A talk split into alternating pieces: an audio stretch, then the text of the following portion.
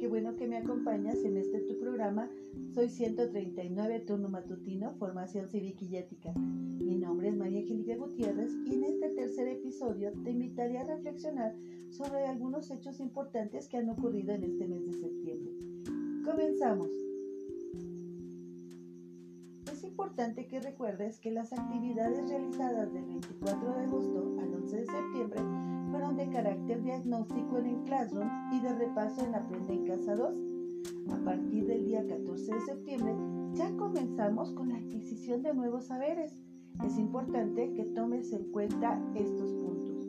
Número 1. Seguirás trabajando en Classroom, solo que ahora en lugar de ver palomitas cuando se te devuelvan los trabajos, también verás una calificación numérica que significa es la asignación que se te está dando por el trabajo realizado.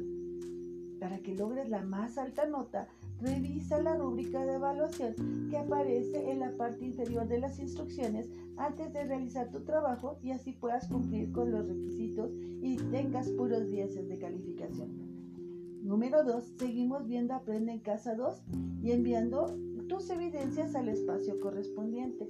Respecto a este punto, te señalo que es de suma importancia que lo subas al lugar que le corresponde porque Classroom me permite asignar número ah, de calificación. Si no subimos por otra vía, no es posible esta calificación y entonces tu trabajo aparecería en ceros.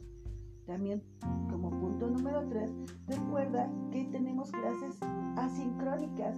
Quiere decir que tú vas a ver en el tablón de Classroom el letrero tarea, ¿sí? Quiere decir que tienes 50 minutos para, para realizar la actividad que te estoy encomendando. Si no te alcanza el tiempo, no te preocupes, pero es importante que sepas que si te tardas 20, 30 minutos, una hora más, no hay ningún problema. Puedes, pero es importante que lo mandes el mismo día. Si tú lo mandas un día después, ya pierde un punto dos días, dos puntos, tres días, tres puntos.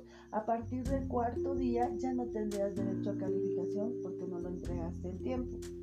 También recuerda que si entras y ves un saludo de mi parte y te digo que nos vemos en Meet o en el chat, quiere decir que vamos a tener una clase sincrónica. ¿Qué significa esto? Que la maestra va a estar presente y que va a interactuar con ustedes en tiempo real. Espero que con lo que les he explicado en este momento se quede más claro la forma de trabajo. No olvides que espero tus comentarios en la zona de dudas del tablón de Classroom y o en los comentarios de este podcast.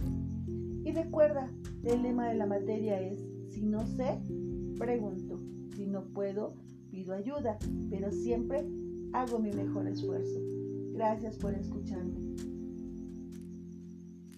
Pues por el día de hoy te dejo.